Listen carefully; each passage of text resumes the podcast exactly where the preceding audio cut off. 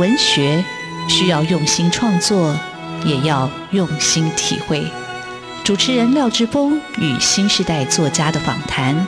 带您探索台湾新风景。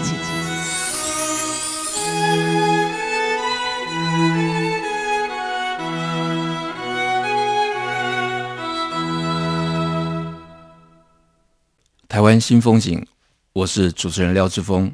台湾新风景，台湾新风景，让我们认识台湾新时代的作家，看见台湾文学的新风貌。我们的岛故事依然继续书写。各位听众朋友，大家好。呃，今天为各位听众朋友邀请到的贵宾作家叫陈柏言。啊、呃，陈柏言是谁？呃，小说家甘耀明曾说他是八年级小说家的领先群。好，这个领先群到底是怎么样的一个领先法？我看到柏妍的得奖的记录，呃，很很惊人啊、呃！大概全国文学学生奖啊、打狗凤仪文学奖，呃，中兴湖文学奖，教育部的文艺创作奖。呃，玲珑山短篇小说奖，呃，台北文学奖，好，联合报文学奖啊，这所有的奖项，我觉得他几乎该得的、该投的，他都投了。那他本身是高雄人，他是来自凤山，但小时候住在芳寮。那现在是、呃，台湾大学中国文学研究所的博士班。啊，柏妍，我觉得他就是哦，几乎几乎就是新时代的一个作家的一个代表。就书也读很多，然后创作也非常的厉害，而且呃持续的阅读跟创作，所以我们今天呃很高兴邀请柏妍，然后我想问他，到底他的文学的写作跟启蒙之路到底怎么开始的？博言好，呃，大家好，我是陈柏妍。柏妍，我我看了你的书，我想你这么年轻，你已经出了两本小说，呃，第一本叫《西铺语》。哦，第二本就同一年，你出了两本书，然后一本叫呃《球形祖母》，哦，非常的厉害。那你到底你的写作是怎么样开始？哦，好，那呃，其实这个问题这不太容易说，但是如果要追溯到一个最早的起源，或者说，我觉得它是一个阴错阳差的开始。对，因为其实我呃高中时期就有在试着写作。对，虽然我高中是读一个就是凤山高中，它其实是一个理工为主的学校，对，但是那时候不知道为什么，就是可能太苦闷了，然后就尝试着写一些东西，因为就看到报纸上有一个征稿，就是台积电青年学生文学奖，所以一开始从台积电青年文学奖开始，对，而且是有点像命题作文的，就是看到他说，因为我那时候其实不知道写作是什么。然后我就看到说诗诗奖它其实是字数最少的，然后我就试着写诗，然后那个时候是用很有点愚笨的方式，就是去图书馆借一些诗集来看，然后就试着学习，然后去写，呃，然后这个是最早的开始，就是一个阴错阳差的，因为也没有人教我，然后我就是在数学的补习，呃，就是补数学的时候，呃，然后就拿了一个那个随堂测验纸，然后就在那里试着模，而且我记得我那时候。想象中的诗就是郑愁予的那个寂寞的人坐着看花这样子，对，然后就是写那种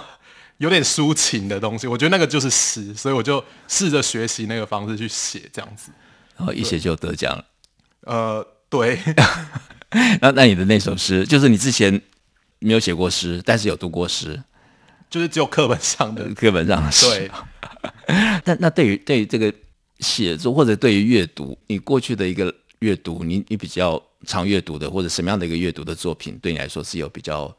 大的一个震动或者是启发的？呃，其实我开始写小说是真的很晚的，是到大学二年级的时候，就是我的很多朋友都是可能高中就大写很多作品这样子，然后我是大二的时候，刚好那时候修了陈方明老师的。那个应该是文学概论哦，所以那是在台大。呃，我那时候读政大啊，政大政啊，对，你是政大中文系，对，陈方明老师在政大教书是。对对对，呃，然后那时候老师又叫我们读一些经典的作品，然后我那时候就选了一个老师，因为我那时候就想要挑战一个最困难的作品，然后我就那时候就选了王文兴的《家变》。这的确的确，这本书是这小说这作品是不容易读。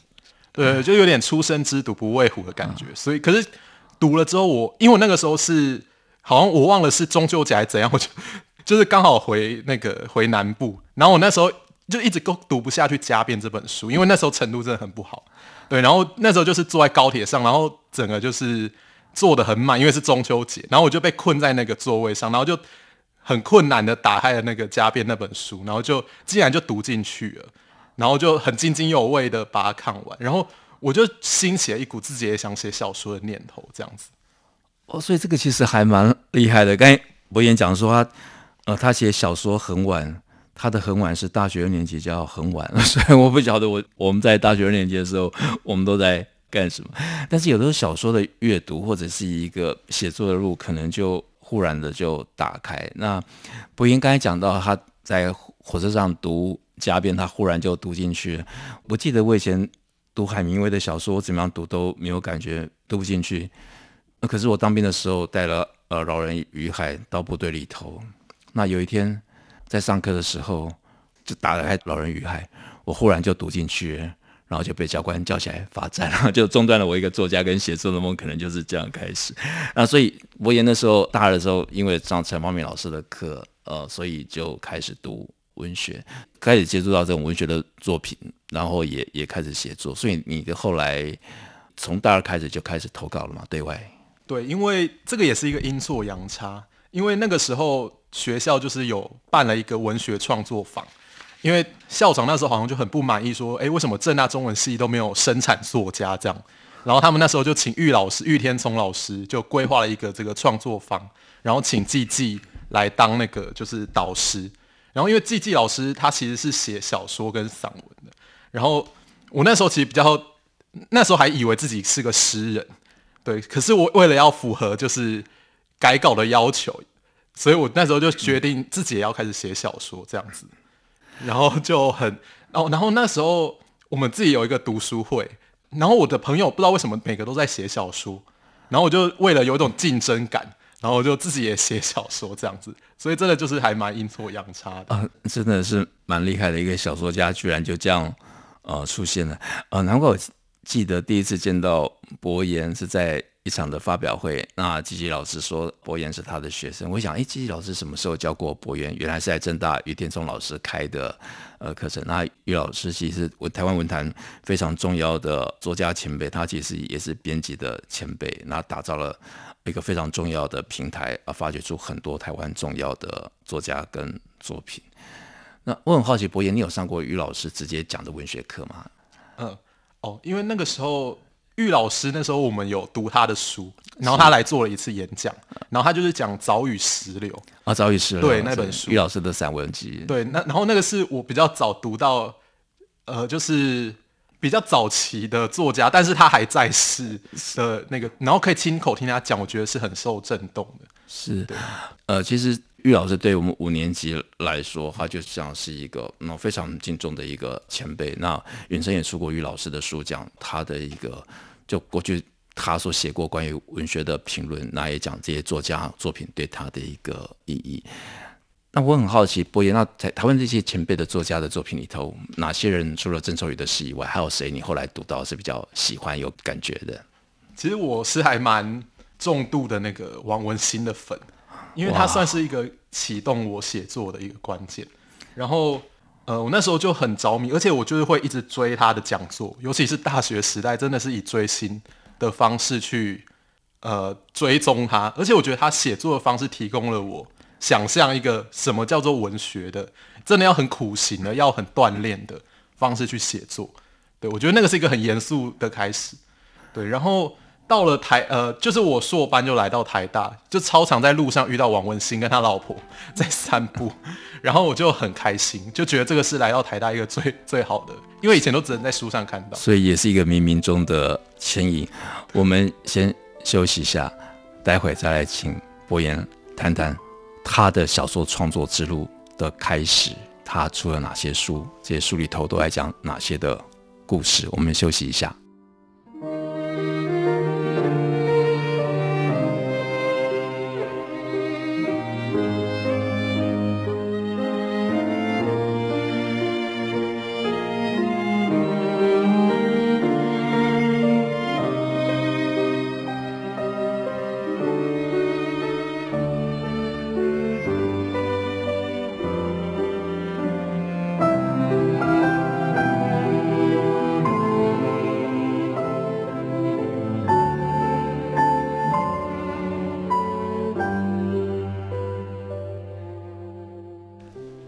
台湾新风景现场为各位听众朋友邀请到的作家是呃陈伯言，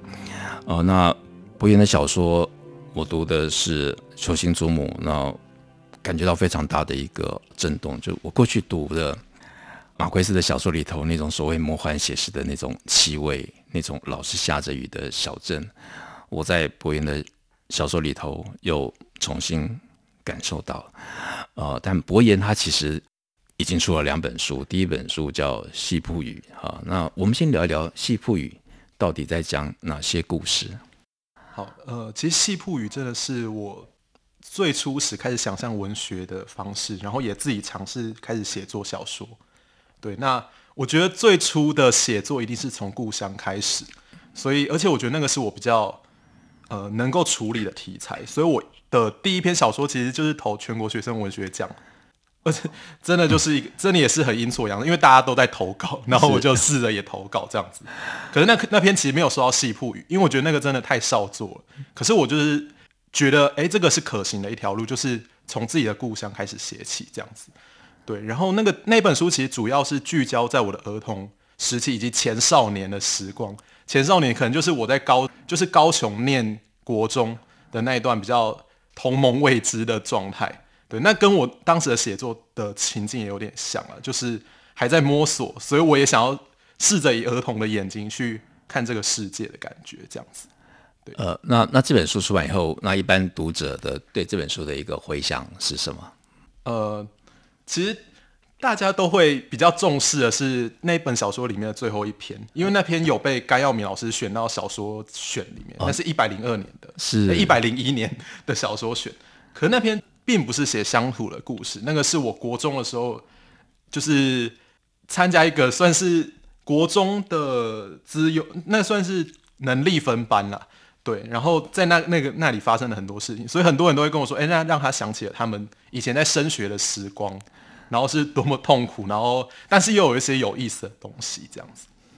是呃，升学时光的痛苦。其实我之前读，其实我不在国中的时候就读那个赫塞的《车轮下》，我想赫塞的《车轮下》就把我们这种升学下的痛苦就 也描述了出来，所以它是一个共通的情感。难怪甘耀明会说他是八年级小说家的领先群。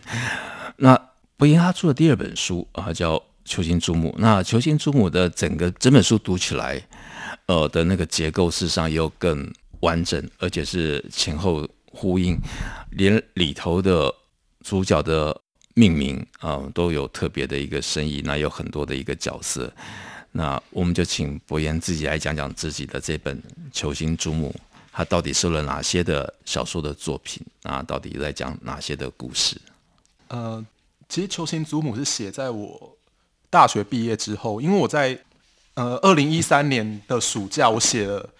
呃，我们这里也曾捕过鲸鱼这篇小说，然后那篇小说就是联合报文学奖最后有得奖这样子，然后我就决定，我接下来我要挑战更难的事，就是不只是要投文学奖，不能只是以单篇的文学奖的那种规格去写，我想要去想象一本书的样貌，对，所以那时候我就给自己申请了一个计划，然后也当做一种延续。然后我就写了《修行祖母》这本书，我就是想要用一个小镇的那个规模去思考一本书。呃，好，这个小镇叫北市寮。那我在访谈之前，我有问博言说，这个小镇到底是真实的还是虚构的？因为曾有小说家也说，博言的呃小说，它就是一个伪的地方志，是。真的心灵史啊，这是作家林俊宇说的，所以我想，哎，伪的地方志，那所以这个北市寮是真的还是假的虚构的地名？呃，北市寮它其实是方寮的一个小一个古地名吧？对，因为我们现在好像已经找不到北市寮村类似这样的命名，但是当地人都会说这是八细寮，然后另外一个比较有名叫水底寮。就是早年有一个廖雷夫，他写那个亲隔壁亲家，他就是写北呃水底寮，对。然后之所以我会想要写我的故乡北市寮，是因为我当时在写这本书的时候，我就有去翻那个方寮的乡志，但是我发现居然是没有人写到这个地方的，所以我就想要用小说去构设一个空间。但是我觉得老师刚才讲的让我很开心的是，它会被想象成一个虚构的城镇。这件事情，那我觉得他可能就已经构成某种自主性。对，这这件事情，我觉得还蛮开心的。是，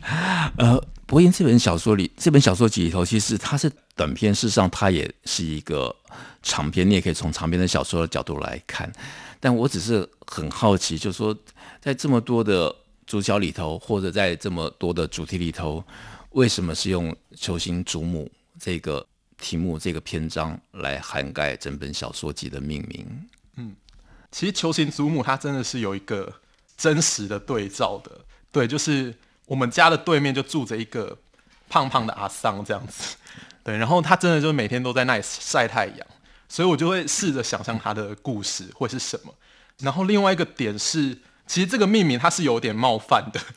因为它其实是在攻击别人的身材，是对，但是我觉得它其实不只是如此，因为我觉得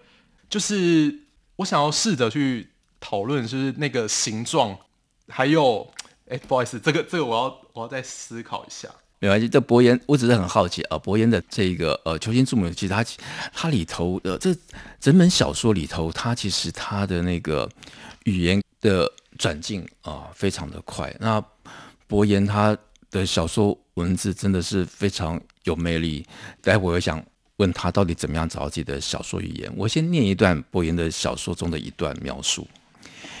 也不知什么时候，他睡着了。灶再次睁开眼，祖母已经举起大伞。他拥着穿黄色透明雨衣的他，踏出家门。那将是赵第一次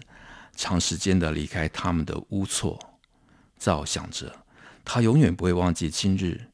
泥水的粘稠与飞溅，还有那些烂在地上的槟榔花，在暴雨中仿佛还有细细回旋的香气。那雨下了，简直有二十年之久。什么样的一场雨可以下那么久？怎样的雨难道不会造成水灾跟泛滥吗？但这场雨一直下在小说家陈伯言的心里，所以他写了这本小说啊。那这本小说里头其实有很多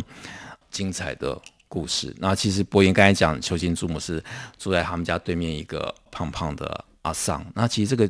球星祖母，或者他在另外一篇的小说里头有写到是港都那篇吗？那这两篇之间有什么样的一个连接？写的是同样一个人的故事吗？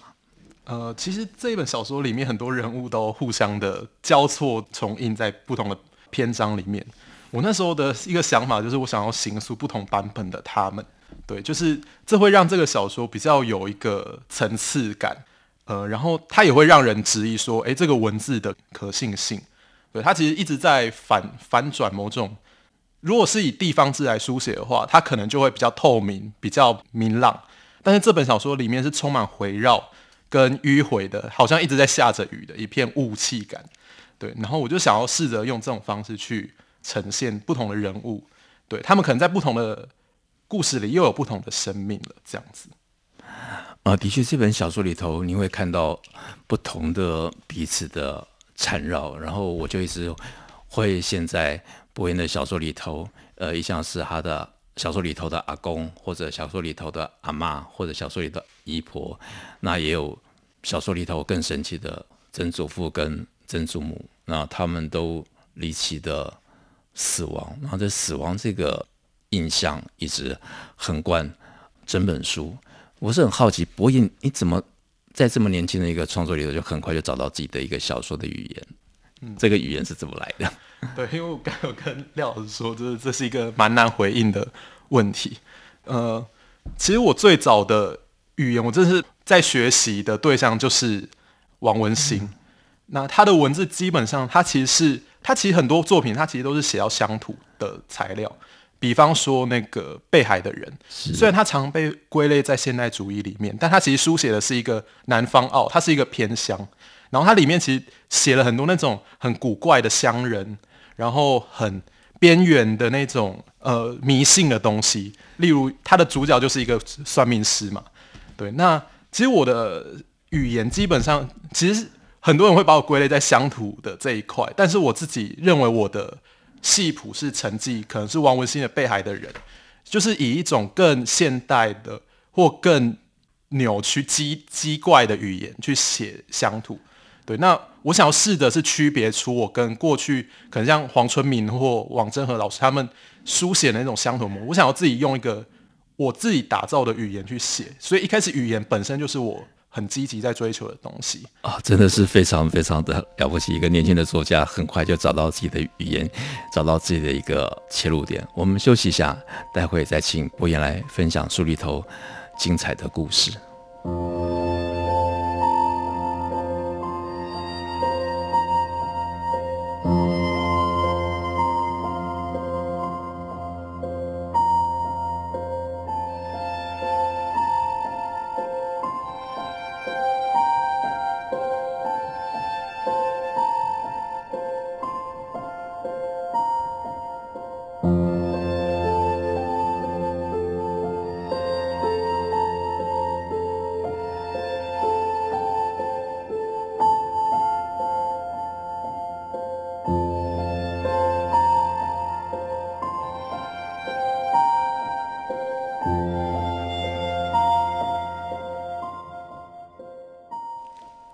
新风景现场为各位听众朋友邀请到的作家是陈伯言。呃，伯言虽然只写了两本小说，但是我觉得小说的语言或小说的故事非常的吸引我，而且非常的精彩。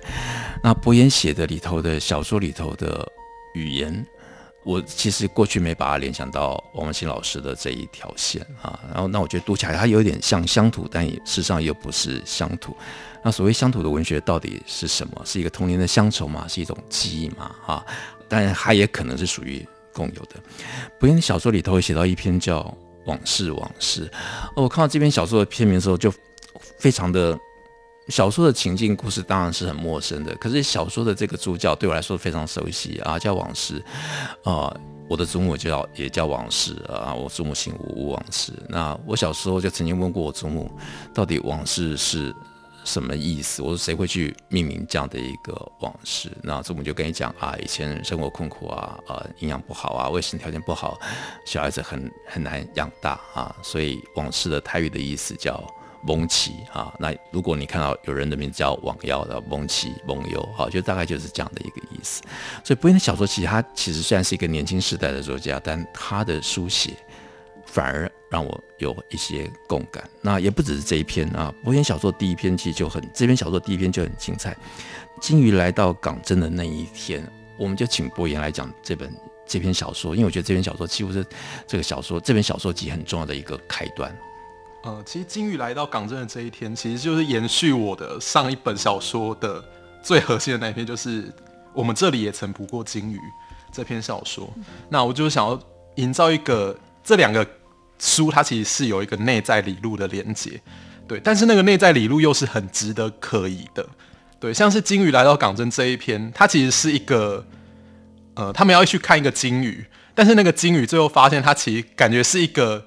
奇怪的造型艺术，对，它其实并不是真的鲸鱼，这里面有一个真假的区分，对，但是另外一个点是。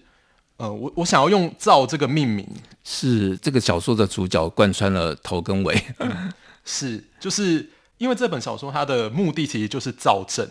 就是我想要创造一个城镇。哦。那除了这个意思以外，“造”它在台语里面它其实是跑的意思，所以其实在这个小说，我很多小呃，就是这几个小说里面里面的角色都一直在奔跑，对，他们可能是惶然于呃某些事情，也可能是他们要去追逐某些事情。对，那我想，我觉得这个词会让我产生很多联想，所以我就用了“造”这个词，这个名字。那除了“造”以外，还有一个名字也同时出现很多是郑俊言嘛？就是那这个命名有什么特别？就是这也是同样小说里头一直出现的一个主角的名字。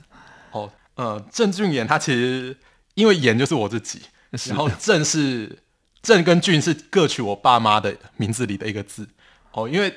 这个其实也有点阴错阳差，因为我自己是一个。如果没有命名角色，我就没有办法开始故事的人。对，那我觉得这本小说它其实有一个纪念性，而且这个是很很小的纪念，就是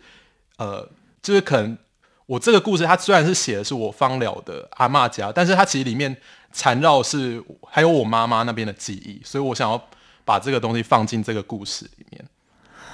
伯言所要尝试打造的那个。记忆空间其实也是非常的广阔，所以你在看到里头，呃，主角在奔跑，哦在下雨中行走，然后甚至那个鲸鱼，他去看鲸鱼的那个展，他也写到一个老师忽然就不见了。那这个老师忽然不见了，嗯、有人说他就是被大水冲走了，但是老师忽然又出现了。我在想这个故事的这个事件到底是发生过的，还是主角的一个记忆？我想记忆在里头是小说里头非常重要的一条线索。嗯其实这篇小说大部分都是虚构的，对，它只有一个地方好像是比较真实的，就是那个补习班的环境，还有就是写学习单这些事情。但是那个老师，呃，基本上是没有的，除了他，呃，有一些话语啊，像是他讲到他就是有一些很突兀的诡异的行为，像是他突然开始讲那个“国破山河在，城春草木深”，这个是我听说，呃，就以前有一个呃中文系的老师会突然。突然这样子，对，但是他其实是一个混合的虚构的人物，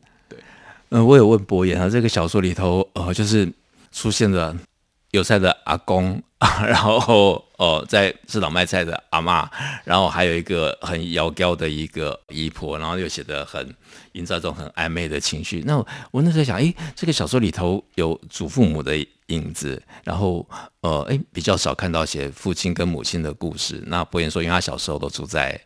呃，就跟祖父母一起生活，所以他其实活动的区域也很大。那小说里头还有一篇文章，我也觉得写的很精彩，写的是拍卖，就讲那个鱼市场的那个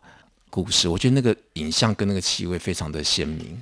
哦，其实拍卖那篇也是源自我，这应该是高中的时候的一个记忆，就是那个时候国文课本里面有收一篇叫丰子恺的剑啊，是啊，就是渐渐怎样，渐渐怎样。对，然后那时候老师就叫我们要去。拍摄一个，你要用一个影像去说明渐这件事情，逐渐成为怎样。然后我那时候就，因为那时候刚好回家回阿妈家过年，